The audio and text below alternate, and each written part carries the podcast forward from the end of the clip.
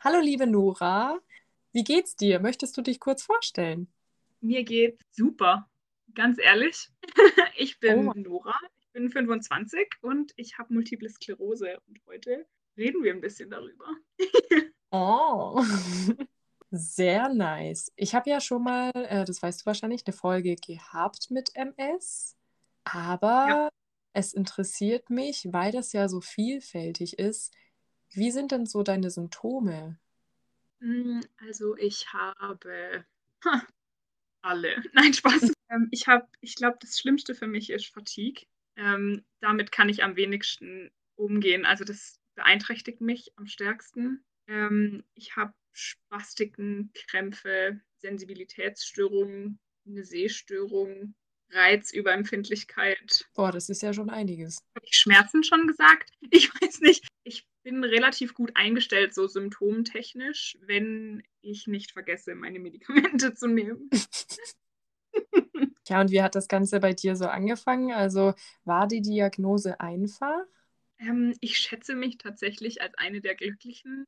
Ich wurde vor fast fünf Jahren diagnostiziert. Ich war vier Wochen 21 ähm, und ich hatte Schwindel ganz, ganz stark und eine Sehstörung.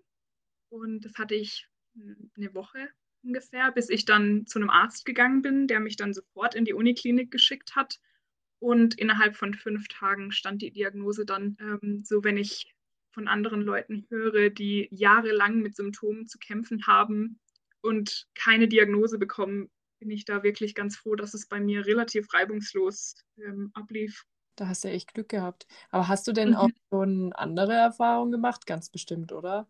Also gerade im Sinne von Medical Gaslighting und hm, Also ganz definitiv. Ich muss sagen, je größer die Praxis wird, zu der ich hingehe, desto schlimmer wird es eigentlich. Also so, ach, Sie sind ja noch jung. Sie bilden sich das nur ein. Das kann nicht sein, dass Sie das schon haben. Bin ich hier nicht in einer neurologischen Ambulanz? Also Sie müssten doch mein Krankheitsbild eigentlich kennen. Ja, aber das haben wir bisher noch nie gehört. Kann eigentlich nicht sein. Ja, okay, dann gehe ich wieder, dann bilde ich mir das wohl einfach alles ein. oh mein Gott, ich bin sprachlos, weil du hast ja die Diagnose so. es ist die Psyche. Das ist, ähm, ich bin jung, ich bin weiblich und dann ist es immer gleich die, die Psyche. Stimmt, ja. Auch wirklich MS-typische ähm, Symptome, die mir dann einfach, die dann einfach, da wurde dann einfach entschieden, nee, das kann nicht sein. Man hat ja am Anfang zu mir gesagt, ich hätte eine milde Form und dazu passt es nicht, was ich jetzt ihr schildere. Deswegen muss ich mir das einbilden, Und ich habe ja schließlich eine milde Form. Ja, aber wie, sag mir mal, ich kenne mich ja bei MS überhaupt gar nicht aus, aber wie kommt jetzt, sage ich jetzt mal, ein Arzt oder eine Ärztin darauf, dass es eine milde Form ist? Geht sie dann davon aus, wegen der Herde in deinem Kopf? Also ich habe das, ich glaube, es ist so ein bisschen ein Zusammenspiel von wie, also die Herde im Kopf, wie viele und wo sie sind und wie groß sie sind und dem Symptombild. Ich hatte ja am Anfang in Anführungszeichen nur zwei oder drei Symptome ähm, und noch nicht viele Herde. Mhm. Die Herde, die ich hatte, waren halt an sehr blöden Stellen, aber es waren nicht viele. Und dann hat man am Anfang einfach gesagt, das ist eine milde Form. Das hat man aber dann innerhalb anderthalb Jahren schon wieder verworfen. So, ah, hm, doch nicht so mild, wie wir dachten. Kann ja auch äh, schlimmer werden und krass, dass dann eine Person halt so denkt, nee, das ist ja mild. Also stellen Sie sich, und selbst wenn es mild wäre, ich denke mal, selbst, ich sage das auch immer gerade bei dem ECFS, wenn man mich so nach der Bell, da gibt es ja so eine Bell-Skala und so, ist ganz Mhm. schlimm, finde ich die irgendwie, weil gut für Ärzte oder Ärztinnen ist es gut zu wissen oder auch für Angehörige, in welchem Bereich du dich bewegst.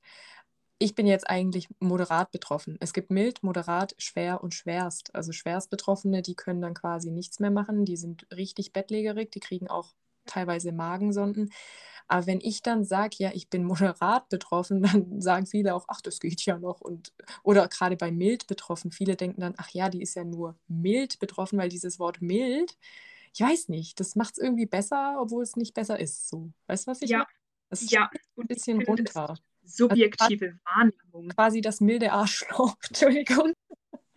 Symptom und insgesamt Krankheitswahrnehmung ist ja auch extrem subjektiv. Also was für mich vielleicht ähm, jetzt nicht so schlimm ähm, oder einschneidend ähm, wirkt durch einfach meinen Lebensstil oder meine Arbeit, ist für andere Leute das Ende von ihrem Berufsleben, ja. weil sie vielleicht einfach auch nicht so gut damit umgehen können. Ich finde es dann einfach so unfair zu sagen, ja, also stellen Sie sich jetzt nicht so an, das ist ja nur mild. Stimmt, ja, ja. So, also ich meine, Medikament ist Medikament, Immunsuppression ist Immunsuppression, ob die, ob das jetzt mild, mild. mild. Wer hat dieses Wort erfunden? und mittlerweile hochaktiv. Und wenn man das sagt, dann sind alle immer gleich so. Hochaktiv. Was bedeutet das? Ja, ja, das ist, also ich sehe exakt gleich aus, wie als es noch mild war. Oh Mann. ja, also es ist sehr schwierig als junge Frau. So ja, vor, stell dir mal vor, ähm, das würde man jetzt zum Beispiel bei Krebs sagen. Ja, ich bin mild betroffen. okay, ich habe nur milden Gebärmutterhalskrebs. Ach so, okay, ja, dann ja. ist ja nochmal okay, ne? Zu mir hieß es am Anfang auch, ähm, auch von Menschen, die mir sehr nahe stehen, sei froh, dass es kein Krebs ist. Oh.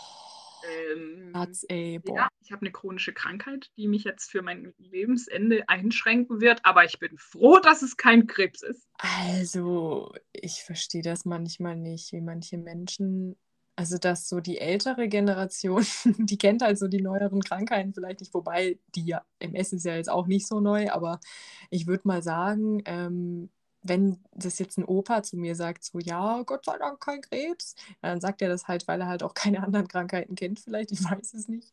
Aber ja. ähm, heutzutage sollte man eigentlich so mitdenkend und auch mitfühlend sein, dass das, also klar denken können und wissen, dass das kein Satz ist, den jemandem gefällt oder irgendwie Erleichterung bringt. So, ach ja, stimmt ja. Oder also, was ist das bitte für ein Komfort, wenn ich weiß, ah ja, ich meine, es ist ja nur MS. So, wer hat mal entschieden, dass Krebs das obere Ende der Skala ist? Also, das ja. Schlimmste, das man haben kann, ist Krebs. Ja, aber wer hat das mal entschieden? Also, ich möchte jetzt niemandem äh, sein Leid absprechen, der wirklich Krebs hat, aber in, ich meine, Krebs kann auch geheilt werden. Dann kann man einfach irgendwann also nichts mehr davon merken. Also meine Oma hatte vor 30 Jahren mal Krebs aber der geht's jetzt prima. Also die merkt nichts mehr davon. Und in 30 Jahren werde ich immer noch MS haben. Ja, das kann man, da vergleicht man halt wirklich Äpfel mit Birnen. Das ist so, wie es ist. Ja. Ja, du kannst dich ja auch nicht mit jemand anderes vergleichen, wo auch MS hat. So. Nee. Das ist so, jeder Körper ist auch anders, das Empfinden ist anders. Aber gut, wie geht denn dein Umfeld damit um? Hast du Menschen, die dich supporten? Ja, also ganz definitiv. Am Anfang, das rückwirkend finde ich das ein bisschen unfair von mir. Ich habe am Anfang von allen erwartet, dass sie es niemandem erzählen. Ich habe mich unglaublich geschämt am Anfang für die Diagnose, weil ich einfach, weil ich dachte, ich hatte Angst, anders behandelt zu werden. Dass jetzt Leute sagen, Nora hat MS und Nora ist behindert und oh, ist dir aufgefallen, ich glaube, sie läuft komisch. Oh vor sowas hatte ich am Anfang extrem Angst. Ich wollte nicht, dass es jemand weiß. Ich wollte nicht anders behandelt werden. Bis irgendwann meine Symptome gesagt haben, ja, also ähm, wir sind jetzt hier und du kannst uns nicht mehr verstecken. Und Instagram hat mir da extrem geholfen, offener damit umzugehen. Und das hat auch mehr Kommunikation in meiner Familie und in meinem Bekanntenkreis äh, so gestartet, äh, dass ich einfach offener auch über mein Zustand ehrlich spreche und nicht, dass ich immer nur sage, ja, mir geht's gut, sondern dass ich auch mal sagen kann, heute habe ich einfach einen wirklich schlimmen Tag und in meinem engsten Kreis, muss ich sagen, habe ich wirklich nur gute Erfahrungen gemacht, was Verständnis in der Hinsicht angeht. Wenn ich sage, ich bin heute zu müde, ich kann nicht oder ich habe sehr große Schwierigkeiten mit der Feinmotorik zum Beispiel ähm, oder insgesamt Griffkraft in der Hand und so weiter. Und es hat sich einfach so eingespielt, dass Menschen mir helfen, ohne dass wir jedes Mal ein Riesending drum machen müssen. Bis vor einem Jahr ähm, bin ich durch die Fatigue, also ich habe Fatigue ganz oft, ganz hauptsächlich körperlich, dass ich mich nicht gut bewegen kann, weil ich einfach zu müde dafür bin. Und dann kommt es manchmal vor, dass ich einfach hinfalle. Oh. Ähm, und dann ist das, dann ist das natürlich für alle ein großer Schock. Und ja, ich verstehe das komplett, dass das merkwürdig ist, wenn, keine Ahnung, deine Tochter oder deine Freundin hinfällt. Aber ich habe keine Lust, jedes Mal das zu thematisieren. Und mittlerweile ist das einfach Teil unser aller Alltag. So, okay, sie liegt kurz auf dem Boden oder sie kann die Flasche nicht öffnen. Oder dann, also mein Freund zum Beispiel schaut sehr, dass er mich in die Situationen, von denen er weiß, dass ich sie nicht meistern kann, gar nicht erst bringt. Er würde mir nie eine Flasche geben und dann von mir erwarten, dass ich sie öffne. Der Schass Beispiel. mild betroffen hier, mach. Oder ich weiß auch nicht. Ähm, habe Schwierigkeiten, Einkaufstüten nach oben zu tragen. Mhm. Ähm, und so Geschichten, das wissen wir beide und das hat sich einfach gut in den Alltag integriert, wie wir damit umgehen. Und ähm, ich werde auch von meinen Freunden sehr dabei unterstützt, offen darüber zu sprechen. Also die ähm, supporten mich extrem, was mein Instagram angeht. Das ist schon ein richtig schönes Gefühl. Ich fühle mich nicht so ausgeschlossen, wie ich am Anfang dachte, dass ich es jetzt bin, nur weil ich eine Diagnose habe, die vielleicht niemand in meinem Umfeld auch hat. Wow, ja, das ist wirklich super, wenn man dann wirklich Menschen hat in seinem Leben, die dann das auch verstehen und auch ja, damit umgehen können. Das ist ja nicht immer so einfach, aber gerade wie du sagst, mit den, dass es schon gar nicht zu diesem Problem kommt, also dass da dein Partner danach guckt, das ist wirklich super, weil oft ja. manche verstehen das ja dann nicht ganz oder ich kenne das halt auch gerade von älteren Generationen zum Beispiel, ja, stell dich nicht so an oder komm, versuch's es mal, vielleicht schaffst du es ja heute mal. Nein, es geht einfach nicht. Was nicht geht, geht nicht. Ja. Geht heute nicht, geht morgen nicht. Irgendwann wieder, aber das weiß man nicht. Ich, dieser, der Wechsel der Extreme von gutem zu schlechtem Zustand, ich glaube, das ist für viele sehr, sehr schlecht, sehr, sehr schwer zu greifen.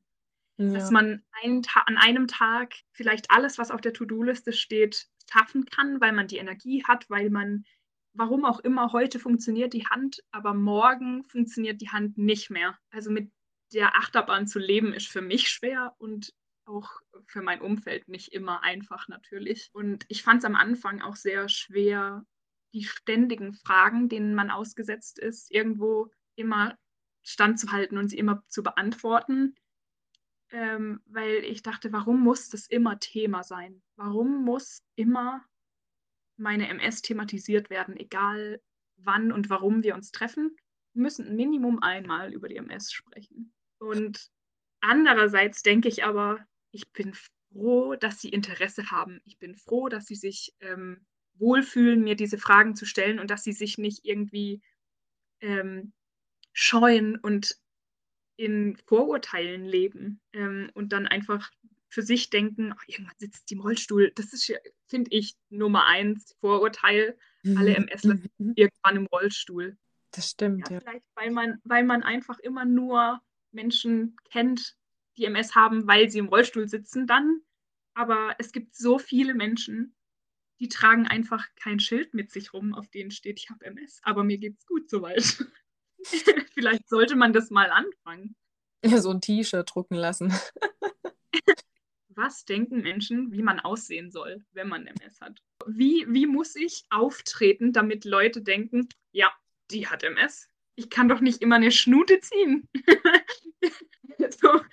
bin 25, also wenn es gut läuft, lebe ich noch 50 Jahre. Ich kann doch nicht 50 Jahre traurig sein, nur weil ich chronisch krank bin. Ja, oder auch schwarze Augenringe oder wer, wer sagt es denn? Weil bei, klar, bei einer Erkältung oder so, da siehst du es ja auch nicht immer an, aber da hörst es halt, okay, der schnieft halt, der hustet, keine Ahnung. Aber bei MS kannst du ja nicht als Außenstehender ja nie, dich nicht angucken und sehen, ah, die hat jetzt Sehstörung, die hat MS, ich sehe die Herde im Kopf mit meinem Röntgenblick. ja. Motto, also. Auch, dass man, ich musste, ich habe, ich musste hart daran arbeiten, dass wenn heute ein schlechter Tag ist, dass ich dem morgen dann trotzdem eine Chance gebe, ein guter Tag zu werden, dass ich morgen nicht traurig darüber bin, immer noch, dass es mir gestern schlecht ging. Und ich glaube, die Menschen können sich nicht vorstellen, wie jetzt auch bei dir zum Beispiel, ähm, dass wenn du heute Fieber hast und es dir nicht, nicht gut geht, dass du dann morgen trotzdem einen schönen Tag haben kannst mit einer Freundin beim Kaffee trinken. Ja. Ich glaube, das ist für die Menschen ganz schwer nachvollziehbar, weil's, weil sie das einfach nie selbst erlebt haben. Ich habe letztens auch zu einem Freund gesagt, weil, ah, du siehst gut aus, so. Und dann so, ja, natürlich sehe ich gut aus, aber nee, aber im Sinne von das, was hinter den Kulissen, sage ich jetzt mal, passiert, das sieht halt keiner. Gerade auch nicht nur MS oder ME-CFS. Bei vielen Krankheiten ähm, man spielt es ja gar nicht, sondern oft ist es ja so, es geht einem gut, aber nachdem man sich halt dann eben getroffen hat, also das ist halt jetzt zum Beispiel bei MECFS so, das kommt erst zeitversetzt, das kommt oft erst zwei oder drei Tage danach. Also das heißt, wenn ich jetzt gut Achterbahn fahren kann ich jetzt nicht, aber wenn ich jetzt mich mit einer Freundin treffen würde oder gerade auch das Gespräch hier aufzeichne, niemand sieht, was danach passiert. So, das ist das ja. Problem. Es fragt ja auch keiner. Wie geht, also wie, wie, wie geht es jetzt für dich weiter heute? Ich hatte letztes Jahr einen ziemlich schlimmen Schub im Mai und bin seither äh, arbeitsunfähig bzw. berufsunfähig. Und dann nach ein paar Monaten habe ich mich dann auch wieder mit Freunden getroffen, abends, am Freitagabend zum Beispiel. Und dann wurde mir auch gesagt, ja, du siehst aber, du siehst aber doch gut aus. Dir geht es wieder besser, oder? Und dann musste ich auch sagen, ihr wisst nicht, dass ich heute den kompletten Tag in meiner dunklen Wohnung verbracht habe, damit ich genug Energie sammeln kann, um heute Abend das mit euch zu machen, weil mir das einfach auch wichtig ist, weil ich auch Teil von einem sozialen Leben sein möchte. Also ich möchte auch trotzdem Freunde treffen können. Das bedeutet für mich nur einfach, dass ich vielleicht andere Vorbereitungen treffen muss, beziehungsweise genug Zeit einplanen, um mich davon zu erholen. Dass ich dann das Wochenende auch zu Hause verbringen muss, um mich auszuruhen von dem Freundestreffen, das weiß natürlich auch keiner. Ja, eben. Aber es, da das niemandem so geht, kommen die natürlich auch nicht auf die Idee, danach zu fragen. Und ich bin jetzt wirklich niemand, der sich in Selbstmitleid suhlt und dann den ganzen Abend darüber spricht, dass ich jetzt mich morgen und übermorgen ausruhen muss, weil wir jetzt uns treffen. Ich möchte einfach den Abend genießen. Ja, eben, ja. Aber ich habe jetzt auch gesehen, das ist jetzt voll off topic, du hast auch einen Hund. Ja. Ich liebe ja Hunde. Und äh, ich wollte eigentlich fragen, ist es ein Assistenzhund, aber ich denke jetzt mal nicht, oder? Nein. Uh -uh. Aber das wäre echt süß. Aber schön. Also der, schon Assistenz, aber nicht ausgebildet. Ach so, ja. Also die psychische Stütze, die sie für mich ist, ist unbezahlbar. Genauso aber raubt sie mir manchmal jeden Nerv. aber äh, ich würde, ich will es niemals mehr missen. Es ist so anstrengend und es ist so zauberhaft zugleich. Das glaube ich dir. Und was machst du an gerade in so einem Schub oder so? Was, was hilft dir da gut durchzukommen? Hast du da irgend so ein Gadget oder irgendwas? Ich meine, ich zum Beispiel beim MECFS ist es halt Rollladen runter, ne? Kühlpack vielleicht aufs Gesicht klatschen. Aber gibt es bei dir dann irgendwas, was dir dann hilft in diesem Zustand, in diesem Schub? Oder sind das dann nur halt die Medikamente in dem Sinn? Es ist ein Großteil ist es Medikamente und Akzeptanz ist für mich ein Riesenthema. Also hinnehmen, dass es jetzt einfach eine Zeit lang scheiße wird. Ich habe einfach gemerkt, die ersten Schübe, die ich hatte, dass ich mich zu stark reingesteigert habe und gesagt habe, oh mein Gott, ich weiß nicht, wie es weitergeht, ich habe so Angst vor der Zukunft. Und was, wenn sich nicht alle Symptome wieder zurückbilden? Und oh nein, ich muss Cortison nehmen. Und das ist richtig scheiße. Und man darf sich da auch schlecht fühlen, aber man darf da einfach nicht bleiben in diesem Loch und einfach quasi das akzeptieren und das auch verstehen, dass MS, wie wir es ja vorher schon thematisiert hatten, einfach Höhen und Tiefen hat. Und nur weil es mir jetzt eine Woche schlecht geht oder vielleicht auch zwei, heißt es nicht, dass es mir mal wieder gut gehen kann. Und ich freue mich dann einfach auf die Zeiten, in denen es mir wieder besser gehen wird, weil ich einfach immer davon überzeugt bin, dass sie kommen werden. Und in der Zeit, in der es mir schlecht geht, mm, gönne ich mir genau das, was ich möchte. Es ist nicht immer dasselbe. Manchmal tut es mir gut, wenn ich ähm, Freunde bei mir habe. Und manchmal möchte ich am liebsten mich in meinem dunklen Schlafzimmer verstecken, bis es mir wieder besser geht. Es ja, gibt beides, beides in Ordnung und ähm, ich lese sehr viel in den Zeiten, in denen es mir nicht so gut geht. Ich verbringe die meiste Zeit in der Waagerechten. also ich, ich schaue Filme, die ich schon hundertmal gesehen habe, damit es nicht schlimm ist, wenn ich einschlafe. und ich gönne mir einfach Zeit, um das wieder auszukurieren. Weil je mehr Stress ich mich mache, dass, oh, ich will morgen wieder fit sein oder ich will übermorgen wieder fit sein, desto länger dauert es, in meiner Erfahrung. Also quasi Nerven bewahren, Akzeptanz und das, ja. worauf man Lust hat. Das, das klingt eigentlich sehr, sehr gut. Ja, hat eine lange Zeit gedauert, bis ich da mal war. Und ist natürlich auch nicht immer. Also es klappt auch nicht immer. Hauptsächlich, also ich esse sehr viel. Ich esse auch super gerne. Also, also äh, das Date, also wir beide, wir müssen auf jeden Fall auf den Weihnachtsmarkt gehen. Das habe ich jetzt einfach so beschlossen. Oh ja, und dann bringe ich Akira mit, dann hast du auch ein bisschen oh, Hund. Oh. Das äh, wundert dich nicht, wenn nachher dein Hund fehlt. Spaß. Keine. Ich bin 24-7 mit ihr zusammen. Ah ja. Natürlich war mir das am Anfang bewusst und darauf habe ich mich, ähm, also das, ich habe mich ja dafür entschieden und das ist auch 23 Stunden am Tag super schön, aber es, ich, ich brauche auch einfach mal Pause. Ja, ich verstehe dich so. voll. Also wie, ich finde es auch ganz schlimm, wenn man von Mamas immer erwartet, dass sie immer ihre Kinder bespaßen wollen. Sie haben sich ja schließlich dafür entschieden, Mama zu sein. Ja, aber man kann trotzdem mal einfach eine Auszeit brauchen. Zeit für sich alleine. Aber wenn ich ein paar Stunden von ihr weg bin, dann vermisse ich sie schon. Und dann denke ich mir so, warum? Oh. Was macht mein Hirn? Oh, ist schon, das hört sich auch immer super melodramatisch an, aber sie ist die beste Entscheidung meines Lebens. Das glaube ich. Also in dem Fall bist du auch Gott sei Dank kein äh, Grinch. oh nein, ich liebe Wein. Weil die Menschen, die, die uns wahrscheinlich gerade zuhören, die wissen wahrscheinlich gar nicht, dass wir eigentlich gar nicht so weit voneinander entfernt wohnen. Und ich finde das irgendwie voll witzig, weil das ist uns ja beiden irgendwie gar nicht so aufgefallen, weil ich, ich vermute halt auch immer oder ich nehme auch schon an, dass die meisten in der Community, sei es jetzt MS oder irgendwelche anderen Krankheiten, dass sie irgendwie alle immer im Norden wohnen. Das habe ich schon so oft. Das ist so, als gäbe es irgendwo im Norden einen Stützpunkt für chronische Krankheiten. Dabei ist da ja eigentlich oft das Klima, würde ich, also Klima an sich jetzt vielleicht nicht, aber gerade so Ostsee oder so. Also da würde ich gern mal für eine Kur hin. Gut, wir haben Schwarzwald, wir haben Bodensee, das ist eigentlich auch eine gute Luft, könnte man so sagen. Aber ich würde schon behaupten, dass da die Menschen eigentlich gesünder sein sollten. Ja, aber, aber ja, ich finde es hier schön. Ich war viel zu wenig im Norden bisher ich muss unbedingt mehr irgendwie von Deutschland auch mal sehen. Verstehe, ich kann es ja machen.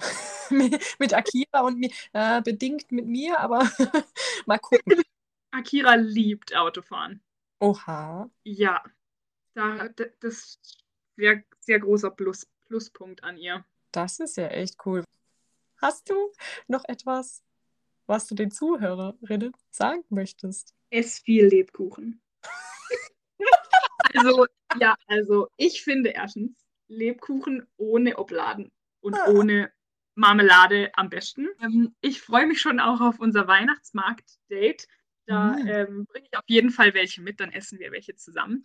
Aber so mal im Ernst, ähm, chronische Krankheit, es fühlt sich kurz nach der Diagnose an, als wäre es das Ende der Welt. Als würde jetzt einfach alles zusammenbrechen und es wird besser. Ich versprich's dir, es wird besser. Es wird eine Zeit dauern, aber es wird cool werden wieder. Wirst wieder glücklich werden. Oh. Entschuldigung, wenn ich jetzt schmatze. Ich habe gerade einen Domino gegessen, einen Dominostein, ne? Weil du hast mich ein bisschen. Du hast mich ein bisschen so animiert. ja, gut, liebe Nora. Ich äh, bedanke mich, dass du heute dabei warst. Sehr schön war. Dann freue ich mich schon auf unser Date. Ich wünsche dir noch einen schönen Tag. Ciao, ciao. Den wünsche ich dir auch. Tschüss. Tschüssi. Bis dann. Ciao. ciao.